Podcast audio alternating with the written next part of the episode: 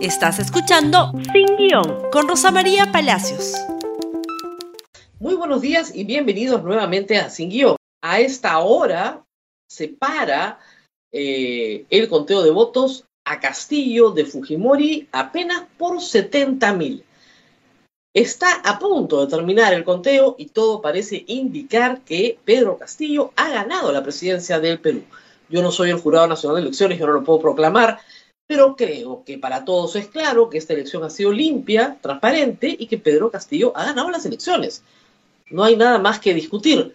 Sin embargo, este es un sin embargo importante, creo que toda persona, toda persona tiene derecho a tener la defensa legal que quiera tener.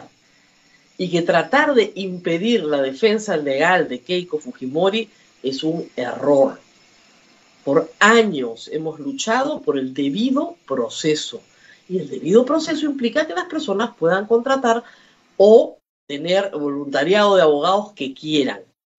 Se ha dejado entrever la especie de que los estudios de abogados, no los abogados particulares, están haciendo donaciones en especie y que eso está prohibido por la ley de financiamiento político y que van a ir todos presos. Qué pena, qué pena que eso se diga desde las trincheras de la defensa de los derechos humanos. Reitero, hasta el más vil de los delincuentes, hasta Abimael Guzmán, merece tener un buen abogado, porque eso ratifica en un Estado de Derecho que su condena ha sido correcta. La condena de Keiko Fujimori en este momento no es penal. La condena de Keiko Fujimori es perder las elecciones qué mejor si tiene la mejor defensa legal posible. Muy bien, pero hay otro tema que nos convoca el día de hoy y es el tema de lo que ha pasado en la televisión peruana. Prensa y poder, o poder y prensa. Hay que decir varias cosas. Lo primero, es muy triste y muy penoso que los mejores reporteros de América TV, que productores de años de América TV, casi todos en Cuarto Poder, gente con la que he trabajado, a la que he contratado y a la que respeto, tengan que verse forzados a renunciar por un pésimo manejo editorial de América y de Canal N. Mi solidaridad con ellos y mi respeto por su trabajo. Todo medio, esto hay que explicarlo, tiene derecho a tener libertad editorial. El medio puede tener una opinión. La República, el medio para el que yo trabajo, tiene una opinión muy clara. Yo, en la mayoría de los casos, no la comparto, pero ellos respetan la mía. El asunto es que en la parte informativa no se puede manipular, mentir o dejar de dar cobertura sobre todo en una campaña de segunda vuelta, a las dos partes. Lo que pasó en América Televisión en parte fue eso. Empezó cuando se despidió a Clara Elvira Ospina, una profesional que venía trabajando muy claramente por nueve años, haciendo bien su trabajo, como debe ser, que se le ocurrió la idea, muy buena, de enviar el flyaway, el satélite, ¿no es cierto?, eh, a Cajamarca para cubrir los primeros pasos de quien había resultado ganador en primera vuelta. Y lo sacaron dándole de comer a las gallinas, jalando la vaca, ¿no es cierto? Y eso causó un terremoto en la familia propietaria de la mayoría de América Televisión. América Televisión tiene dos propietarios, el Grupo La República y el Grupo El Comercio. El Grupo La República se opuso, por supuesto, enfáticamente al despido de Claudio Opina, porque además fue inmotivado. Pero la familia Meroquizada, propietaria y miembro del directorio, 6 de 9 de América Televisión, insistió y la votaron sin más trámite. Y contrataron a Gilberto Hume, que se convirtió en la cruz de los reporteros y productores que están renunciando, que han mandado hasta tres cartas al directorio señalando la cantidad de inconvenientes que han tenido para realizar su trabajo un trabajo que consideran que no se ha desarrollado de acuerdo a un documento que en televisión es fundamental. La radio y televisión, porque tienen una concesión del espectro radioeléctrico, están obligados por ley a tener un documento que se llama Código de Ética. En el caso de Plural TV se llama Principios Rectores. Esos principios rectores protegen a los periodistas de la arbitrariedad de los propietarios. Bueno, decidieron no cumplirlos, decidieron que se queden en el recuerdo, que no sirven absolutamente para nada, y finalmente los forzaron a renunciar, porque lo que estamos viendo es una renuncia forzada. Se van, se van por mandarle cartas al directorio y quejarse, por ejemplo, de que Gilberto Hume les solicite en una reunión señalar a dos de ellos cuál es su filiación política, cosa que es una verdadera falta de respeto. Hace muchísimos años que trabajo en esto, nunca en mi vida le he preguntado a nadie por quién va a votar. Nuestro trabajo es sacar la nota, tener el programa a tiempo, al aire, ver que todas las fuentes estén, que todas las partes aparezcan. Estamos tan ocupados haciendo nuestro trabajo que no tenemos ningún tiempo para estar discutiendo, ¿no es cierto?, sobre las preferencias políticas de cada uno. Es una impertinencia y es una falta de respeto.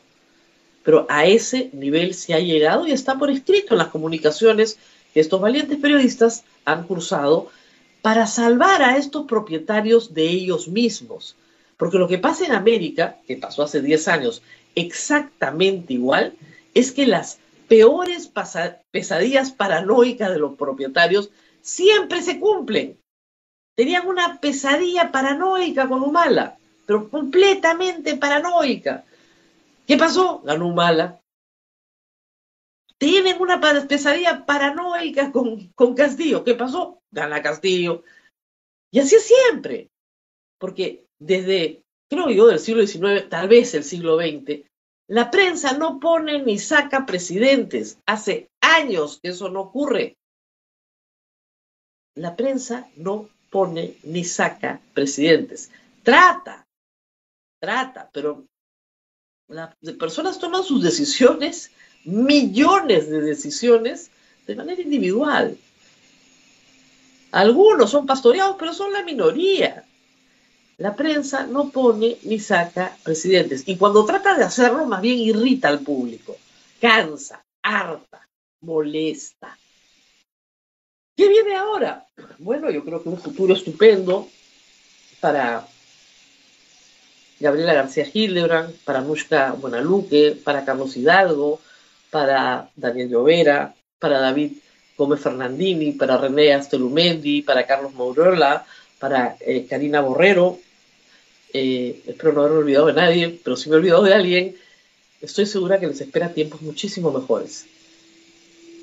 Es muy difícil encontrar trabajo en una plataforma tan potente como América Televisión. Eso es verdad, y se lo digo por experiencia.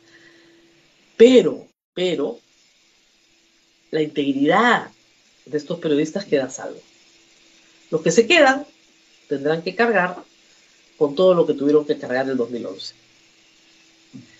Y para la prensa en el Perú, queda primero por delante un proceso de queja planteado por la República contra el comercio en el Consejo de la Prensa Peruana, para que esto se resuelva en un tribunal de ética, que es donde debería resolverse, en un espacio de autorregulación, como siempre, siempre sostuvimos.